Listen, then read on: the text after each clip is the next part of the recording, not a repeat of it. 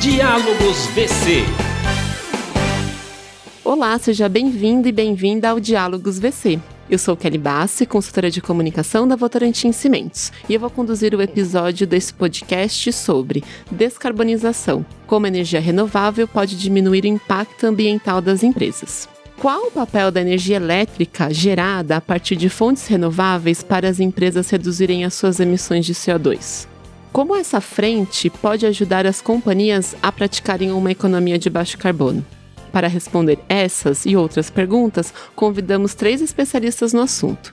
Com a gente, Natália Bezutti, editora de jornalismo da Megawatt, empresa de mídia focada em conteúdo no setor de energia. Obrigada pela presença, Natália. Obrigada pelo convite. Recebemos também o Vinícius Bernat, gerente de estratégia de negócio da Auren. Bom receber você aqui, Vinícius. Agradeço o convite, é uma honra estar aqui com vocês. Contamos também ainda com a presença da Camila Marchetti, coordenadora de gestão de energia da Votorantim Cimentos. Bem-vinda ao Diálogos VC, Camila. Olá, Kelly, obrigada, é um prazer estar aqui hoje. Então, bora lá para o nosso bate-papo. Natália, como você avalia o cenário atual do mercado de energia renovável no Brasil e no mundo? Quais são os principais desafios e oportunidades para o seu desenvolvimento? O Brasil sempre foi um país com uma matriz elétrica fortemente renovável. Hoje a gente conta com mais de 80%. E antes era predominantemente de hidrelétricas, hoje a maior capacidade que tem sido instalada é de eólica e solar. E também tem nesse mix aí da matriz elétrica, também tem biomassa, tem outras fontes contribuindo. E essa expansão acelerada das renováveis, né, que como eu falei, é a capacidade nova que tem sido adicionada no maior volume nesses últimos anos, o desafio também é de regulamentar, são as novas tecnologias, as novas regras para o setor, é, novos equipamentos, né, também nas eólicas, se antes um aerogerador era de 2,3 megawatts, hoje a gente já vê de 5.2, 6.2, então a gente vê novas tecnologias, a energia solar fotovoltaica muito mais barata hoje em dia, e o que a gente acompanha é realmente isso. Hoje, por exemplo, para a eólica, você tem o desafio da cadeia de fornecimento, tem também a infraestrutura logística. Então, são desafios, mas também são ótimas oportunidades para a expansão do sistema. Bem legal a gente saber que temos esses avanços. Vinícius, quais são as principais oportunidades e desafios para ampliar a participação de energia renovável na matriz energética brasileira? Criação de projetos de energia são, por definição, projetos é, grandes, então projetos normalmente bilionários, com retornos de longo prazo, retornos baixos e no longo prazo.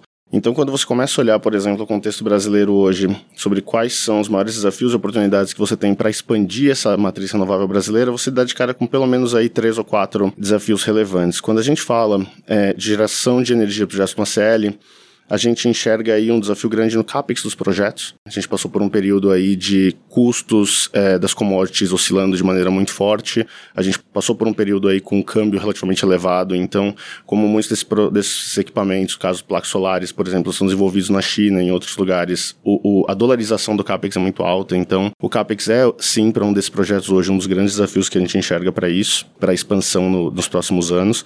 Quando a gente fala também é, de, desse contexto, projetos grandes, longo prazo, retornos baixos e dependentes de grande grau de alavancagem e endividamento, o custo da dívida é um fator muito relevante. Então, hoje no Brasil, a gente tem taxas de juros relativamente elevadas, então isso coloca pressão nos retornos desses projetos. O retorno do acionista que investe num projeto como esse acaba caindo em um cenário como esse, o que faz com que menos projetos sejam realizados, então, ao longo do tempo. Então, é um desafio hoje para tirar esses projetos do papel realmente.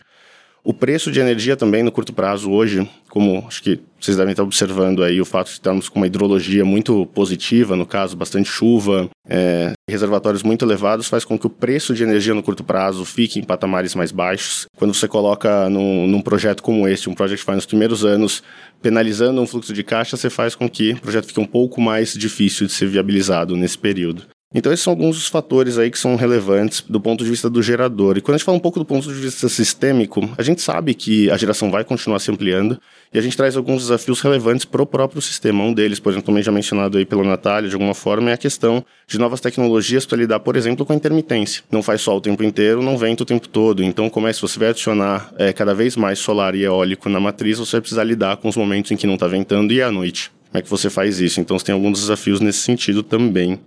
Quando a gente fala de oportunidades, queria destacar aqui duas, acho que são super relevantes, assim. Um deles, abertura de mercado para os clientes de média tensão, que podem se conectar no Mercado Livre a partir de 2024. Então, a gente tem aí uma adição de potencial demanda para o Mercado Livre é, nos próximos anos, relevante. E uma segunda também, também muito focado na descarbonização, o papel que o hidrogênio verde deve ter no Brasil ao longo dos próximos anos. O Brasil, pelos altos fatores de capacidade que nós temos na nossa geração renovável intermitente, nós temos vantagem em relação a muitos outros lugares do mundo na produção do hidrogênio verde. Isso deve fazer com que nós é, tenhamos é, um, um, alto volume de produção disso nos próximos 10 ou 20 anos, o que deve puxar a demanda aí de energia para patamares mais elevados. Caminho é verde. Você falou sobre o CAPEX, essa dificuldade da gente conseguir tirar projetos do papel. Mas colocando numa, numa balança, Ainda está tão difícil tirar esses projetos do papel, sendo que a energia renovável ela realmente está na estratégia das empresas como um foco de redução de emissão de CO2. Como que está essa, essa dificuldade? Hoje, quando você é, vai montar um projeto como esse, você precisa levar em consideração também, obviamente, o CAPEX e tudo, mas Uh, o, o, contexto conjuntural em que esse projeto vai entrar em operação. Então, pegando aqui como exemplo, é, hoje um projeto desse que saia nos CAPEX atuais, que são CAPEX que normalmente em cenários de preço mais atrativos seriam CAPEX em que o projeto estaria viabilizado, num cenário de dois ou três anos de preços extremamente baixos, que a gente enxerga hoje um cenário de preços próximos do piso nos próximos anos, faz com que esses projetos tenham os primeiros fluxos de caixa muito depreciados. O que faz com que muitas vezes o, o, esse projeto ele não fique tão atrativo dependendo de qual o critério que o investidor está colocando ali para fazer. É, quando você olha em termos de geração de energia, vai precisar gerar mais energia de qualquer jeito. Então, em algum momento, os preços vão começar a refletir também essa questão de reequilíbrio de oferta e demanda e com certeza vão voltar para patamares mais próximos aí do que são os preços necessários para viabilizar esses projetos. Hoje existe um cenário em que a gente tem algum nível de sobra estrutural, que seria excesso de oferta, no caso de energia, num contexto de hidrologia muito positiva, o que leva também os preços para baixo. Então, serão realizados novos projetos, com certeza, porque a gente precisa atender uma demanda, uma questão de demanda energética, mas talvez a, a, as demandas dos próximos anos serão atendidas talvez um pouco mais com projetos que já estão no pipeline, ou que já têm vindo sendo realizados, sabe? E eu acho que vale complementar, né? Que é no momento que a carga não está subindo tanto, né? Ah, o consumo de energia está muito estável. Sobe 1%, 1,5%, mas aí já tem esse cenário sobre oferta. E aí, como é que ficam também esses projetos que já não tem todo esse retorno, com o preço lá embaixo e uma carga que não cresce tanto? Aí eu, eu acho que está aí o desafio. Exatamente, exatamente, balancear todas essas pontas. Perfeito. Bom, Camila, agora a gente quer falar um pouco sobre empresas consumidoras. Como que a Votorantim Cimentos consome energia elétrica e de que forma a empresa utiliza energia elétrica renovável na sua matriz? Bom, Kelly, para começar, a indústria de cimento ela é uma indústria eletrointensiva, né? O que significa? Significa que requer uma grande quantidade de consumo de energia elétrica em todo o seu processo produtivo.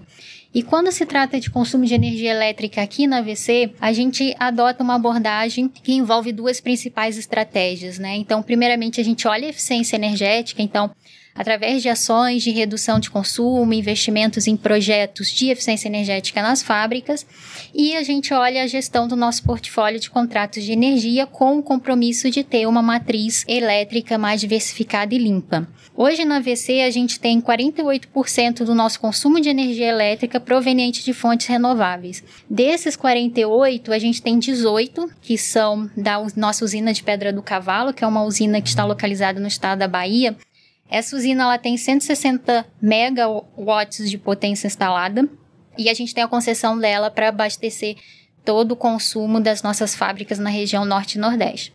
Temos também 9% da, do nosso consumo vindo da usina hidrelétrica de Machadinho, que é uma usina que está na fronteira do Rio Grande do Sul com Santa Catarina. Essa usina, ela tem 1.140 megawatts de potência instalada e a AVC tem 5,6% de participação nessa usina através de um consórcio constituído por, com mais sete, sete empresas.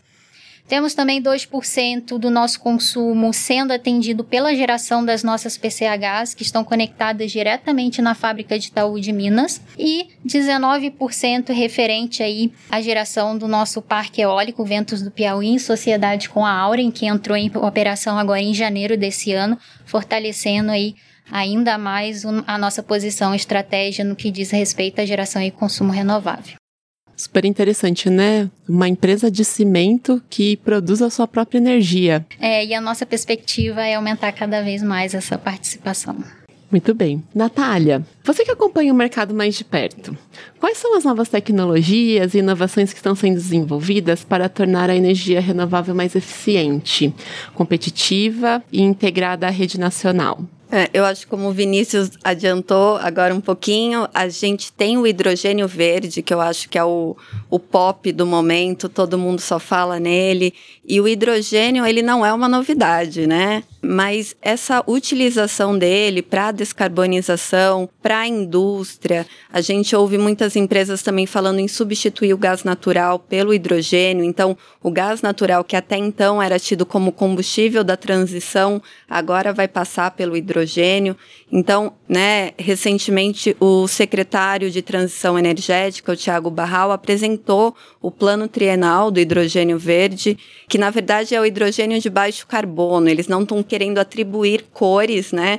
A Heloísa Borges, também da EPE, é, empresa de pesquisa energética, que é quem faz o planejamento setorial, né? Quantas usinas precisam, onde está a linha de transmissão. Teve um evento que foi muito interessante que ela falou: acordei já tem uma cor nova de hidrogênio não tem mais cor para esse arco-íris, né? Que toda hora surge um novo. Mas então, o que seria esse combustível de baixo carbono?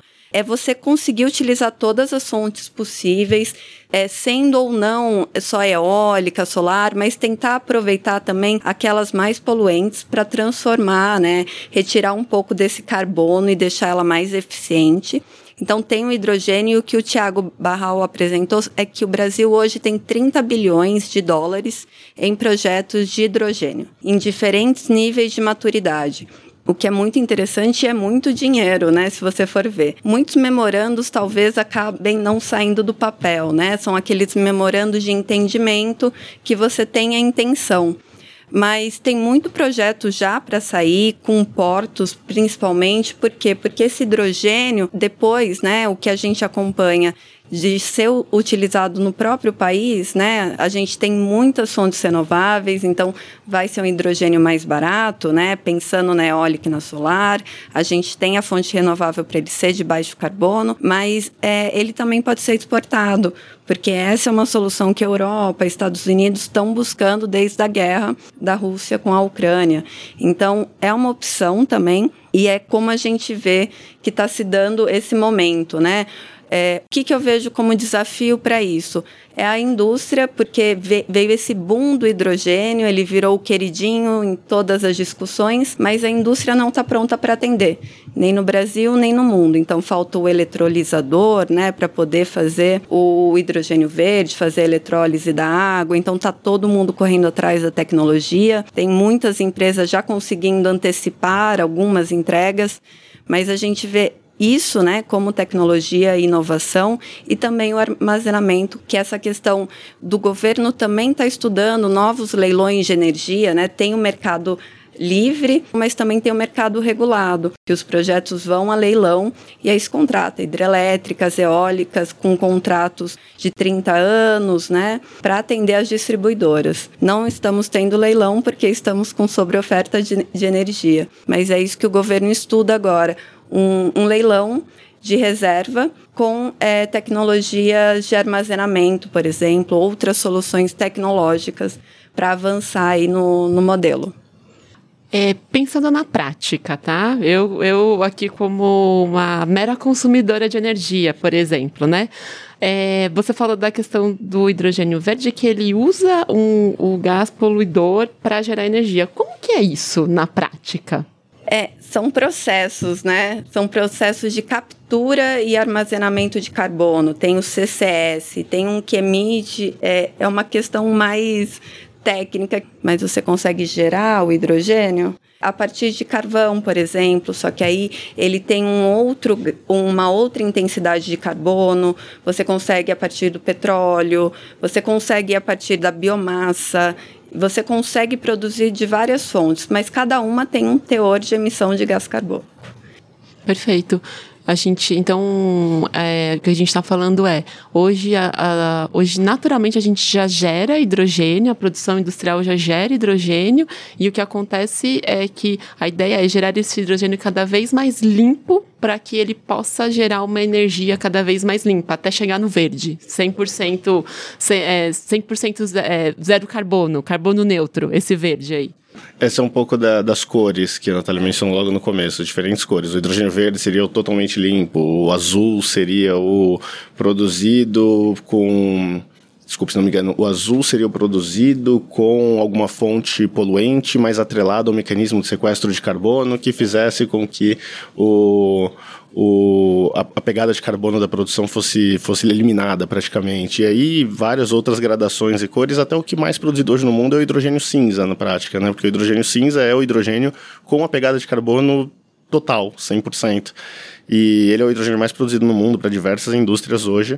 E a gente quer migrar, por exemplo, nesse caso, o hidrogênio não só ampliar o uso no mundo para diversas outras aplicações, mas como também é, fazer esse produzido da forma mais limpa possível.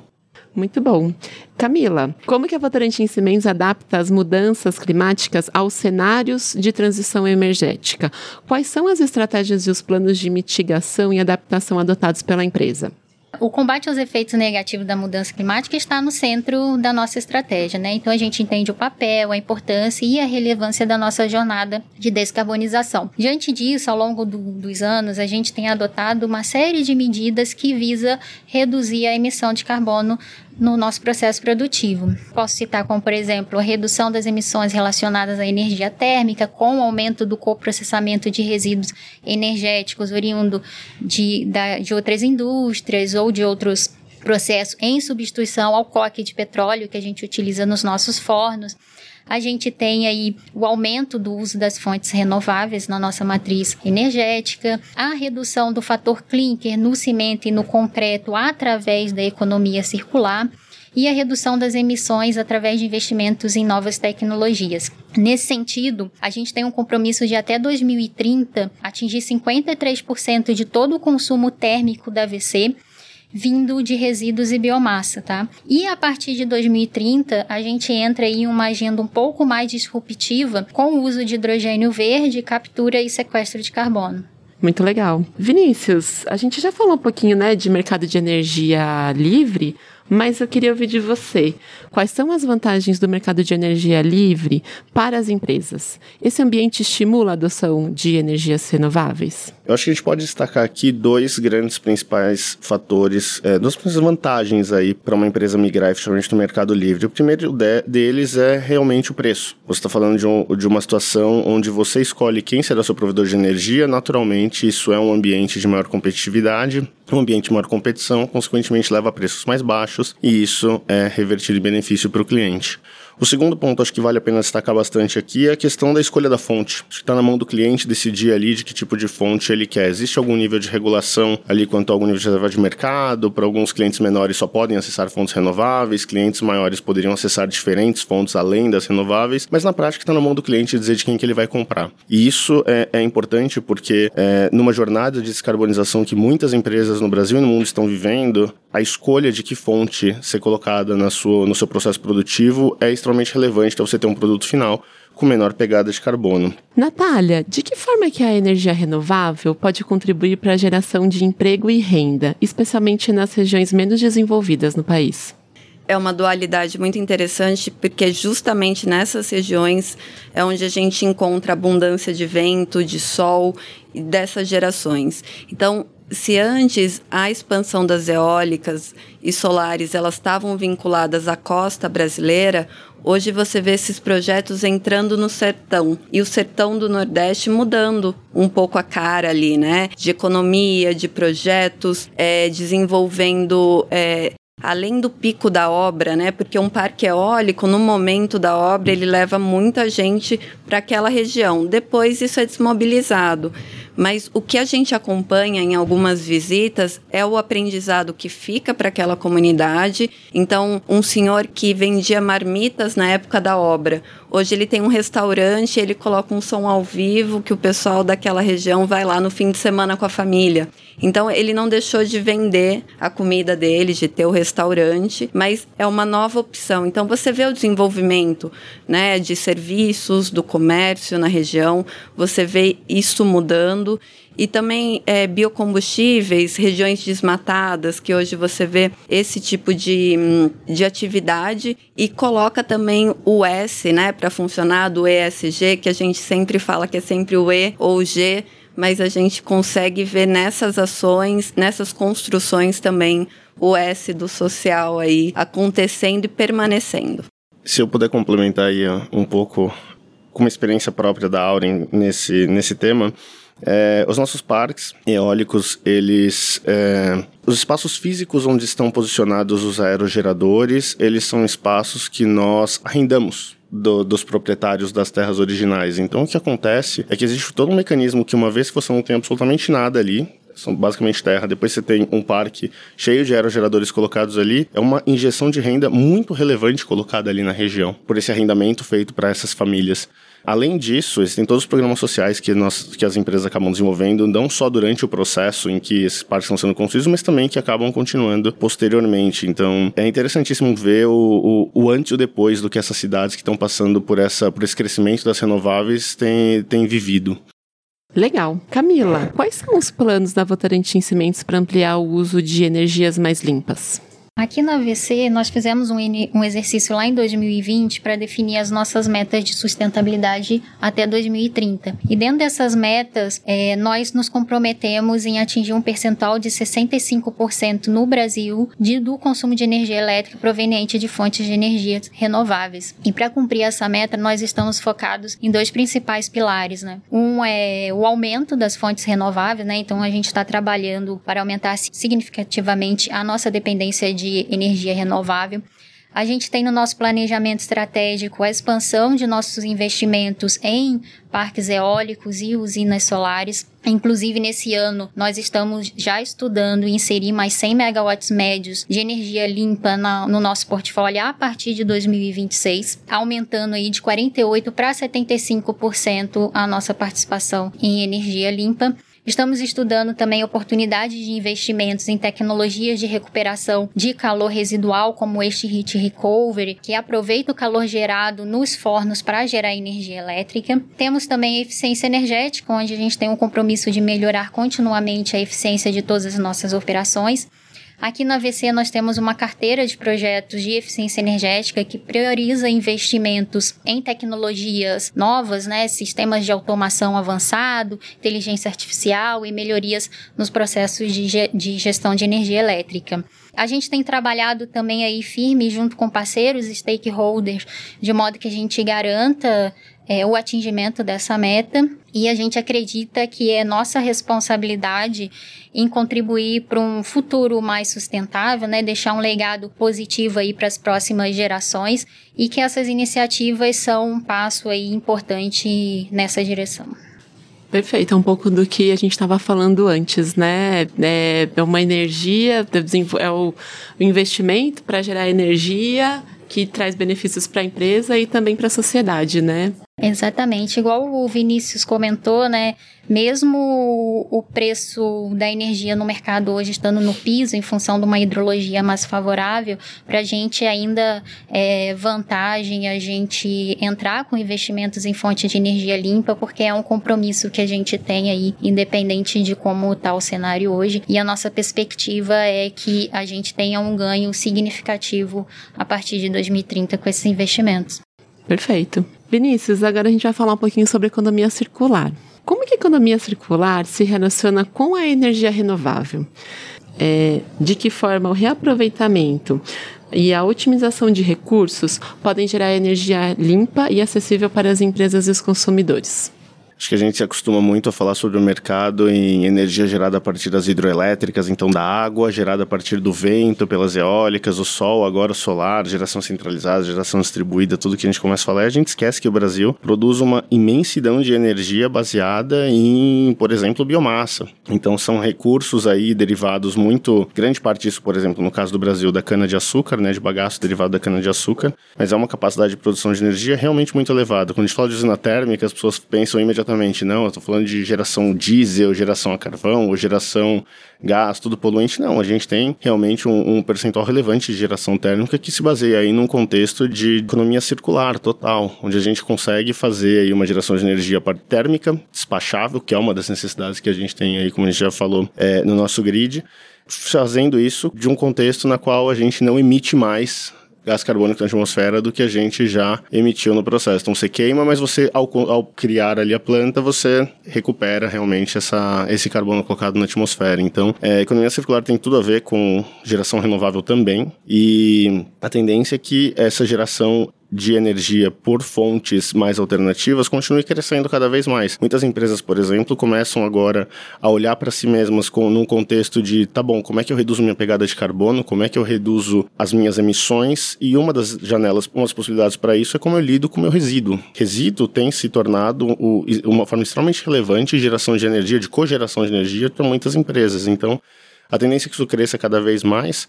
Parte vai estar no Mercado Livre, parte vai estar nos contextos de cogeração, parte pode para o mercado regulado ao longo do tempo, quem sabe, a regulação aí tem que dar uma ajudada nesse tema, mas... É... Vendendo crédito de carbono exatamente, também. Exatamente, exatamente.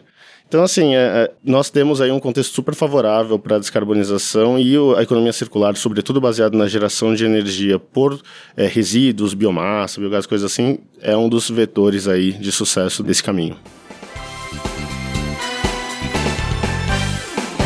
A gente termina aqui mais um Diálogos VC. Queria agradecer muito a presença de vocês. Obrigada, Natália, por você estar aqui com a gente. Obrigada pelo convite. Obrigada também, Camila, pelas suas contribuições. Obrigada, Kelly. Eu que agradeço a oportunidade de participar do Diálogos VC. Foi muito bom estar aqui hoje com vocês. E Vinícius, também foi um prazer ter você aqui com a gente. Não, o prazer foi todo meu. Me convidem sempre, vou adorar participar. Temos muitos assuntos ainda. Legal. Muito obrigada aos nossos convidados por esse bate-papo. A gente termina aqui mais um episódio do Diálogos VC, o podcast da Votorantim Cimentos. Aproveite e compartilhe agora mesmo esse episódio com a sua rede de contatos. E siga a gente no Spotify e no YouTube para ser avisado sobre os novos episódios. Obrigada pela sua audiência e até a próxima edição.